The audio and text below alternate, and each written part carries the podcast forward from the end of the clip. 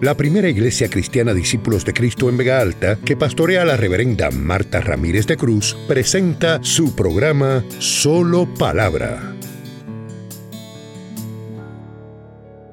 Yo le he estado diciendo al Señor que no me siga dando ciertos mensajes como los que me ha estado dando en los últimos meses, que yo no quiero más hablar sobre ciertos temas.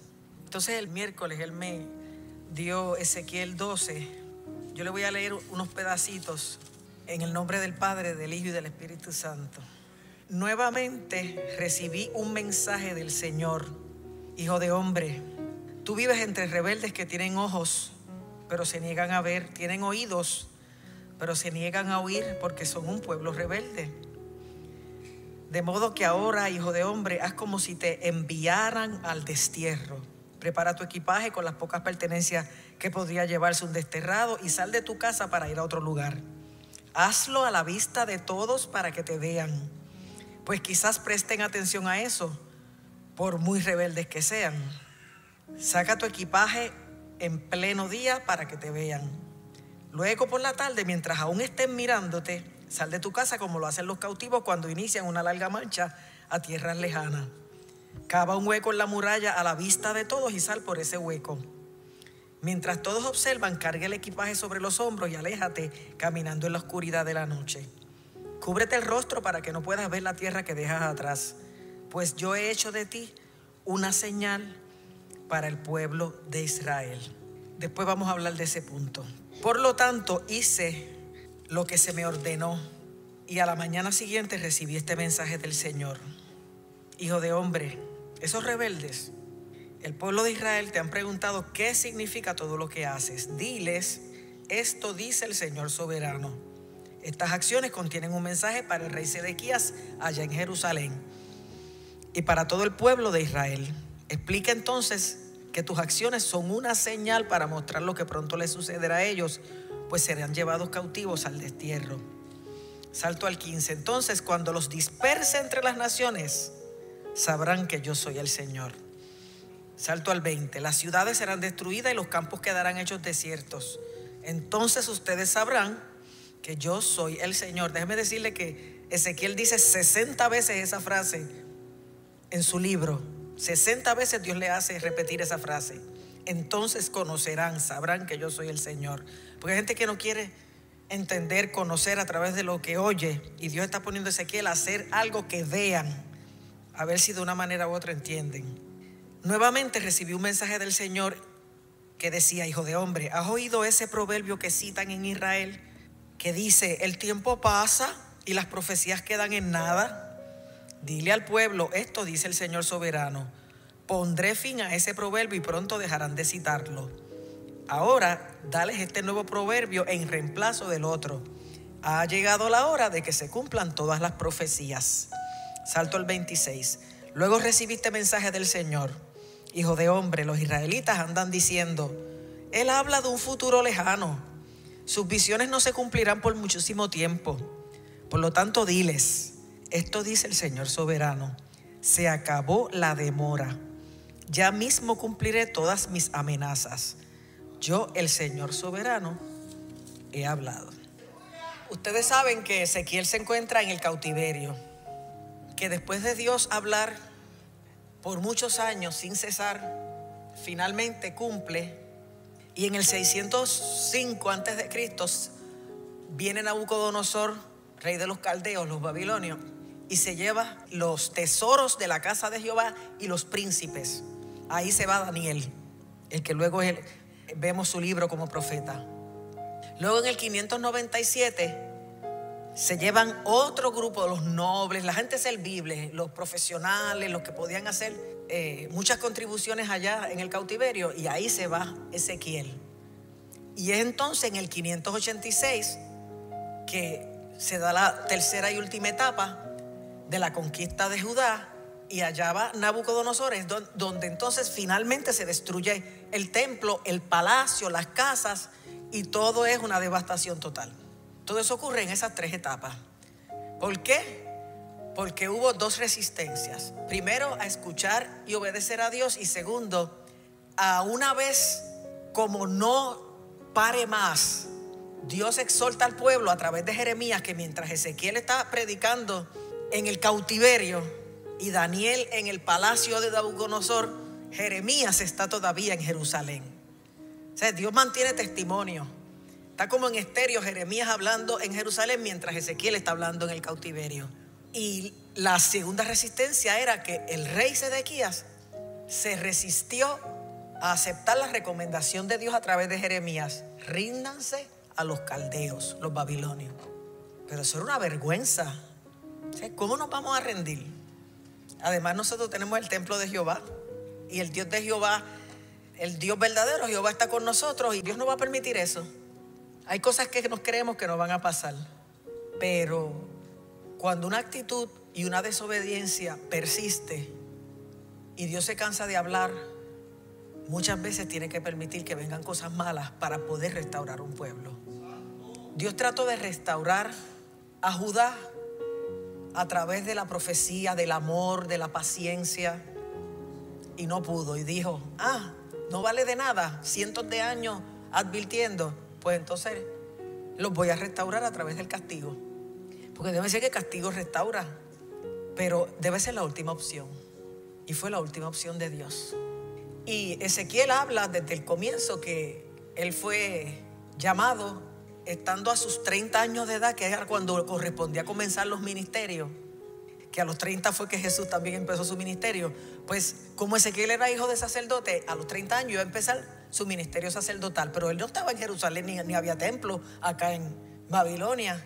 Y Dios lo llama a ser profeta, porque tú te puedes haber preparado toda la vida para algo. Y Dios de momento te llama otra cosa y tú dices, ¿cómo va a ser? ¿Cómo me pasó a mí? Yo me gradué de química de la Universidad de Puerto Rico. Yo estaba preparada y enfocada para eso. Pero Dios me dijo, no, yo te estoy llamando al ministerio. Y tuve que pasar la página y aceptar el llamado. Y hay veces que decimos, Dios no me puede estar llamando porque Él sabe los años que yo he pasado preparándome en esto. Tú no sabes cómo eso, que te ocupó años en prepararte, puede darte la capacidad de análisis, la visión, y ciertas herramientas para la vida y para el ministerio que en verdad Dios tiene para ti. Pero toda esa capacitación la puede usar para el avance de su reino. Y a sus 30 años, ya llevaban como 5 años en el cautiverio, Dios abre los cielos y se le revela a Ezequiel de una forma extraordinaria, le revela su gloria.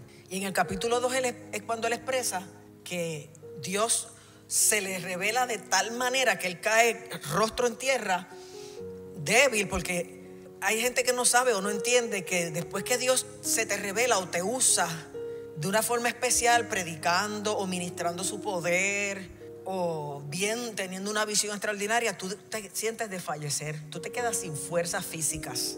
Y cuando Dios le dice a Ezequiel, yo no te estoy enviando a un pueblo de lengua rara, sino a tu mismo pueblo. Un pueblo que yo he bendecido tanto y le he hablado sin cesar y no son agradecidos. ¿Usted se cree que Puerto Rico se acuerda de toda la provisión que Él ha hecho durante toda su historia? Nos guste o no la manera en que lo ha hecho. ¿Usted se cree que la gente se recuerda cómo Dios hizo provisión después que pareció que a Puerto Rico le pasó una navaja por encima después del huracán María? ¿Cómo Dios nos puso en pie y aquí parece que no pasó eso?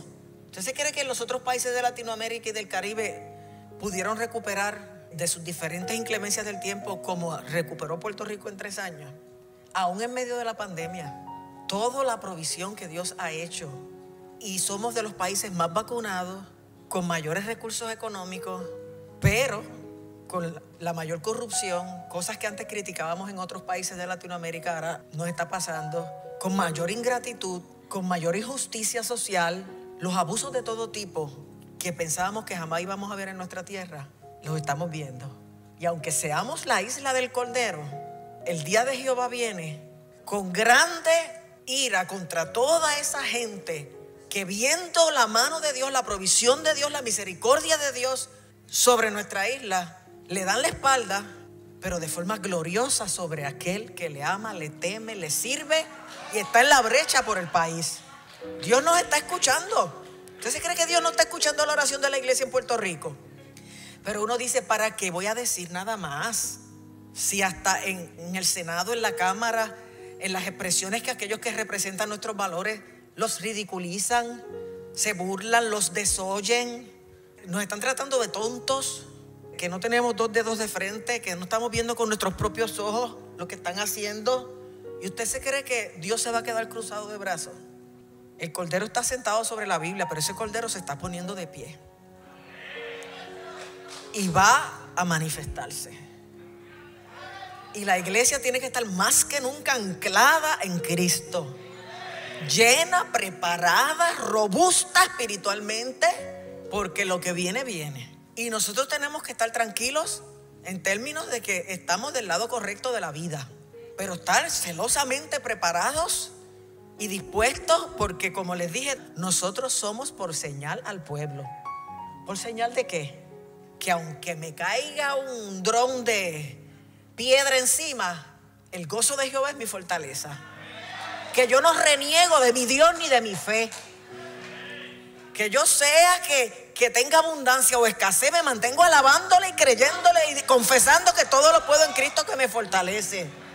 Que yo sé en quién he creído que nosotros somos de los que pasamos por las aguas y sentimos que Él va con nosotros. Que sí pasamos como ellos por ríos, pero no nos anegarán. Que sí nos están pasando también por el fuego, pero no nos quemará. Nos purificará. Ni la llama arderá en nosotros porque Jehová nuestro Dios es nuestro Salvador. El mundo y Puerto Rico tiene que ver lo que pasa en el interior de la iglesia y del que se llama Hijo de Dios para que sea señal a lo que Él quiere que entiendan y vean. Porque Dios ha dicho todo lo que se puede decir en este país. Por todos los medios que tenemos más, más emisoras, más redes, más iglesias, más de todo que nadie, por milla cuadrada. Y no han querido oír. Pena me da los que están dentro de la iglesia y hacen lo mismo. Esos son señal de muerte. Pero nosotros los que estamos firmes somos señal de vida. Somos señal de fe, de esperanza, de cordura, de conducta, de fidelidad, de integridad. Oye, porque hay mucha deshonestidad. Yo he estado hablando con varios pastores últimamente, me dicen, pero ¿por qué la gente miente tanto? Pero no me está hablando de la gente del mundo, de las iglesias. ¿Por qué la gente es tan poco íntegra, tan deshonesta, aún dentro de la iglesia? Y eso lo está mirando el mundo. E-, ese Dios que ella confiesa, le da la actitud correcta entre las pruebas, la hace íntegra, le da control para cuando todos son groseros no ser grosero, cuando todos ofenden no ofender, cuando todos son ingratos no ser ingratos. Se ve en su forma de vivir, en su forma de trabajar, en su forma de relacionarse intrafamiliarmente, que hay algo diferente, que hay otro espíritu dentro de esa persona Dios nos dice en esta mañana enfáticamente que somos por señal al pueblo y que cuidado con la señal que estamos dando. Porque si la luz que hay en nosotros son tinieblas, ¿qué serán las mismas tinieblas? Gente con llamado comiendo banco. Como se decía antes, ahora es butaca. Gente a quien Dios ha bendecido como si no le debieran nada al Señor. Y gente que ha visto la misma gloria de Dios y creen que lo que vieron fue una película en Netflix o por televisión. Y Dios le dijo a Ezequiel, lo levantó, le dijo, ponte de pie, pero le, le metió el espíritu del por dentro y lo puso sobre sus pies. Le dijo, ahora vete y háblale a todos estos, en, palabras mías, sin vergüenza, que ni aún en el mismo cautiverio se arrepienten y se creen que porque tienen todavía el templo, que no saben que yo lo voy a destruir, porque yo estoy con mi pueblo donde quiera que mi pueblo esté. Y aun cuando estos son unos ingratos, desobedientes, que fueron los primeros que tuvieron que venir al cautiverio, ni aún así me honran. ¿Cuánto más aquellos que tienen al templo de amuleto o de excusa para creerse que yo no les voy a pasar factura? Oye, porque Dios también tiene límites, ¿sabes? Él es amor, pero es fuego consumidor. Y ese versículo yo nunca lo uso aquí. Pero es una realidad y es bíblico. Y Dios le va a pasar factura a Puerto Rico. Porque los del mundo descansan no sé en qué confianzas, en sus relaciones, en sus padrinos, en sus conexiones y siguen haciendo lo malo. Pero aún dentro de las iglesias en Puerto Rico hay gente que Dios los está pasando por la piedra y aún así no se arreglan y no se arrepienten. ¿Y qué va a hacer Dios con una isla que siempre fue punta de lanza en el Caribe, a las naciones, paridora de predicadores, de misioneros. ¿Sabes cuánta gente con llamado misionero hay sentados en las iglesias? Esperando qué? Que Cristo venga para hacer misiones en el cielo, donde está todo el mundo salvo. Y yo le dije, oye Señor, pero tú la tienes conmigo, ¿ah? porque, ¿sabes qué? Que Jeremías le dijo al Señor, oye, yo, la gente se burla de mí. Cuando yo abro la boca, la gente dice, ya viene este. Y me siento mal, yo no quiero seguir hablando este mensaje. Dios me acordaba todas esas cosas esta mañana. Y Dios le dice a, Jeremías, si regresas a mí, o sea, no digas que no vas a decir lo que yo te mando a decir, porque te estás alejando de mi propósito, de mi voluntad y de tu llamado. Si regresas a mí, te restauraré para que puedas continuar sirviéndome. Si hablas palabras beneficiosas en vez de palabras despreciables, serás mi vocero. Porque nos ponemos a hablar sandeces. Ay, Dios esto, Dios lo otro. Tienes que influir en ellos. No dejes que ellos influyan en ti. Ese es lo que la versión Reina Valera dice. Conviértanse en ellos a ti y tú no te conviertas a ellos. Si esto está malo, no maldigas, reniegues, robes y hagas lo que hace el mundo. No dejes que ellos te asimilen. Asimílalos tú hacia acá, hacia el temor de Dios. Porque ese es nuestro trabajo. Pero Dios me recordaba la semana pasada, yo los he enviado Ok, a dar buenas nuevas a los abatidos, como dicen en Isaías 61 y en Lucas 4 Jesús lo cita. A sanar a los quebrantados de corazón, a dar libertad a los cautivos, visto a los ciegos, a proclamar el año agradable del Señor y el día de venganza del Dios nuestro, sí. Pero a cuenta de qué? De que busques mi unción. Porque ese pasaje empieza diciendo, el Espíritu de Jehová el Señor me ha ungido para dar buenas nuevas a los abatidos, sanar a los quebrantados de corazón si no buscas la unción del santo, si no te metes en la presencia, si no te dejas ungir, como tanto me, digo a mí misma, tú me ungirás con aceite fresco, tú me ungirás como aceite fresco, aumentarás mis fuerzas como las del búfalo y me ungirás con aceite fresco. Si no buscamos esa unción, ninguna buena noticia vamos a poder llevar, ninguna sanidad vamos a poder proclamar, ninguna libertad vamos a poder lograr. ¿A cuente qué? Para que Dios nos respalde y nos dé autoridad, tenemos que estar en su presencia, recibiendo esa unción constante que nos da seguridad, que, que nos empodera. O Jesús nos dijo que nos daba autoridad para hollar serpientes y escorpiones y toda fuerza del enemigo y nada nos dañará. ¿Vas a salir corriendo? Dios quiere que enfrentemos, pero que enfrentemos con la autoridad del Espíritu. Esto no es con molleros ni con bocones. Esto es con la unción del Espíritu entonces vamos a ser efectivos en el trabajo que hay que hacer y que Él nos está demandando que hagamos y que somos los únicos que podemos hacerlo en el nombre de Jesús, la iglesia. Porque nuestro pueblo va a ser destruido y el que tiene que estar en la brecha por el país es la iglesia. Esto no le toca a los políticos, que cada día están peor. Esto no le toca a los profesionales, que cada día se nos van más. Esto no le toca a los jóvenes que están empezando a descubrir la verdad de la vida. Esto le toca a la iglesia pero no es con ejército ni con fuerza, sino con mi espíritu. Es con unción. ¿O no dicen los profetas que el yugo se pudrirá a causa de la unción? Pues entonces, si no hay unción, los yugos no se, no se pudren. Por eso es que yo doy libertad para que se alabe. Porque cuando hay alabanza, el Espíritu de Dios empieza a moverse. Y, y, la unción empieza a descender y los yugos que tenemos todos se pudren. Y salimos de aquí libres, restaurados con corazones transformados, deponiendo la soberbia, la mentira, el disimulo, la murmuración y siendo gente íntegra como Dios nos quiere.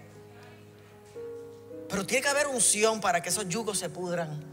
Y los ancianos, los líderes, todos tenemos que buscar esa unción para que cuando ministremos, porque el Espíritu de Jehová me ha ungido, entonces seamos efectivos en la misión.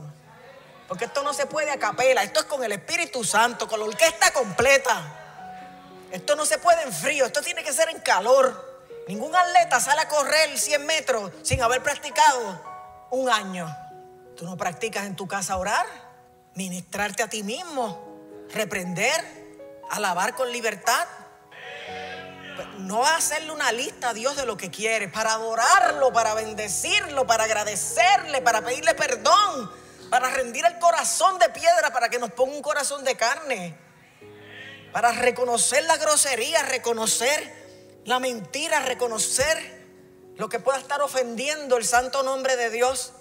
Y Él pueda agradarse de nosotros y pueda manifestarse como lo está haciendo últimamente y como necesitamos mucho más, porque o viene el avivamiento o nos morimos, porque ya esto no hay quien lo resista. Ahorita Luis Felipe decía, yo puedo hacer una lista de todos los ataques. Miren, si yo empiezo una lista de todos los frentes en que el enemigo me está atacando, no acabo, pero yo no estoy aquí para darle gloria al diablo, yo estoy aquí para darle gloria a Dios que está por encima, porque Él tiene un nombre que sobre todo nombre. Y la victoria está garantizada, está segura. El diablo sabe que está vencido y yo también lo sé. Yo no vivo como que Él me va a comer viva. Que se asuste Él. Pero yo tengo que tener unción para hacerle frente. En la carne no le puedo hacer frente. Como los hijos de Seba en el libro de los Hechos. Que dijeron, ah, en el nombre de Jesús el que predica Pablo. Y los demonios le dijeron, sabemos quién es Jesús y conocemos a Pablo, pero tú quién eres. Y le cayeron encima. El demonio les cayó encima y los embarató y corrieron desnudos de la presencia del demonio. Cuidado, porque esto es santo. Y lo santo se tiene que mantener como es santo, sagrado, respetable, reverente. No podemos dejarnos arrastrar por el mundo y conformarnos al mundo. Tenemos que buscar ser transformados por medio de la renovación de nuestra mente para saber cuál es la voluntad de Dios para nuestra vida. No podemos estar por ahí ignorantes de qué quiere Dios de mí.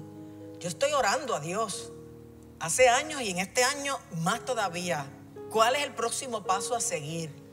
Necesito que me revele para yo prepararme y preparar la iglesia. Si es que viene un cambio, porque yo no lo sé. Pero como yo no me pertenezco ni, ni me mando, yo estoy siempre conectada, consultando. ¿Hay algo más, Señor? que tú quieres? Hay que buscar la dirección de Dios. Hay que saber el propósito de Dios para no perder tiempo. Porque no tenemos ya tiempo para lo que falta. Imagínate perderlo y ni siquiera hacer lo que es principal y vital. Y Dios le habló a Jeremías de esa manera y Ezequiel le dijo lo mismo. Cómete el rollo. Es en este contexto que yo he usado esa frase en otros momentos.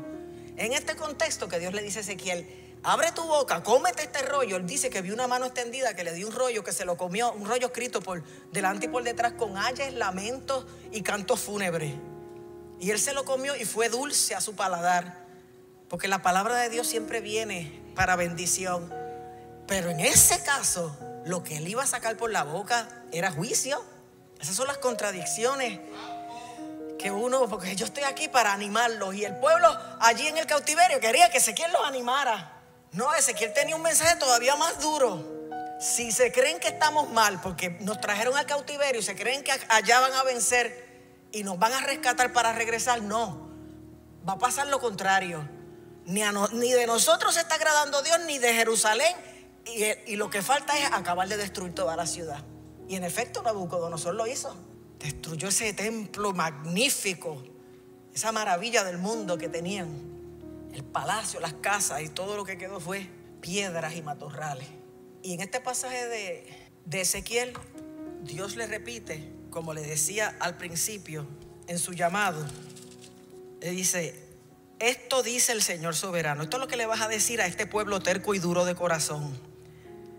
Yo te envío a decirle, esto dice el Señor soberano, ya sea que te escuchen o se nieguen a escuchar, pues recuerda que son rebeldes, al menos sabrán que han, han tenido un profeta entre ellos. Luego agregó, hijo de hombre, que todas mis palabras penetren primero en lo profundo de tu corazón. Esto Tú y yo lo tenemos que hacer nuestro primero, comérnoslo, rumiarlo, integrarlo, vivirlo primero para poderle hablar al pueblo. Porque ¿con qué autoridad? No podemos predicar, como dicen en Puerto Rico, la moral en calzoncillos. Escúchalas atentamente para tu propio bien. Después ve a tus compatriotas desterrados y dile, esto dice el Señor soberano. Hazlo, te escuchen o no. Yo siento a veces que no me escuchan. Y créanme, y se lo digo delante de Dios, no lo digo por ustedes. Aquí hay gente que escucha activamente. Yo diría que la mayoría. Siempre hay otros que no. Pero lo digo en otro aspecto. Y tú dices, pero el mensaje de Dios tú sigue hablando. Aunque sean rebeldes, aunque no tengan caso, tú sigue hablando, escuchen o dejen de escuchar, Porque yo sé que son rebeldes, pero por lo menos sabrán que hubo profeta en medio de ellos, que yo advertí, que yo quise evitar el desastre, que yo quise tener misericordia, que yo quise cambiar su terquedad y su dureza de corazón y no me lo permitieron. Pero no es fácil. Pero si lo que Dios dice que viene es difícil y duro, hay que decirlo. Pero tú no puedes hacer lo mismo que el mundo, que, que te pasa por encima el mensaje. No, abre el corazón. Como le acabo de decir ahora, Hijo de hombre, que todas mis palabras penetren primero en lo profundo de tu corazón, para tu propio bien. Y después entonces tú vas y se lo dices a los que están en pecado, te escuchen o no te escuchen. Qué terrible, ¿verdad? Para Jeremías, para Ezequiel, para Isaías, que cuando Dios se le revela, él dice, me morí, me morí porque yo soy el primer chismoso, lengüe sucio en este país. No fue fácil para los profetas de aquel tiempo no es fácil para los profetas de este tiempo.